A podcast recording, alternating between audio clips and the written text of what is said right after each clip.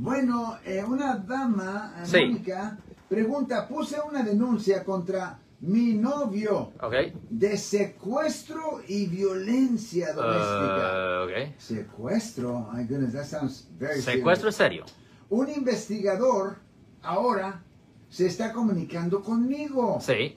Yo como que ah, ya no quiero continuar con el procedimiento del caso. ¿Qué pasa si le cuelgo y no hablo con él? ¿Qué pasa si me niego a testify? Ok, well, legalmente no, le puede, no la pueden forzar a usted a hablar, um, usted ah, pues estando fuera ahí en, you know, en su casa o en la calle o lo que sea. Pero si le presentan cargos criminales a su novio... Porque ella ya hizo la denuncia. Correcto. Si le presentan cargos criminales al novio y si el caso se lleva posiblemente a un jurado, es probable que pudieran ordenar su presencia física en la corte.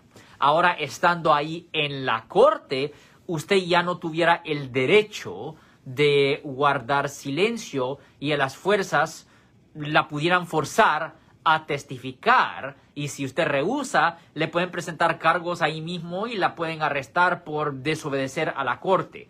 Solo la esposa legal del acusado tiene el derecho de guardar silencio y no incriminar a su propio esposo bajo el privilegio de pareja. Pero eso solo aplica a la esposa, no la novia. Que no me importa si han vivido por 30 años juntos, no me importa si tienen 10 niños. No, si no están legalmente casados, ese privile- privilegio no aplica. Si les gustó este video, suscríbanse a este canal, aprieten el botón para suscribirse y si quieren notificación de otros videos en el futuro, toquen la campana para obtener notificaciones.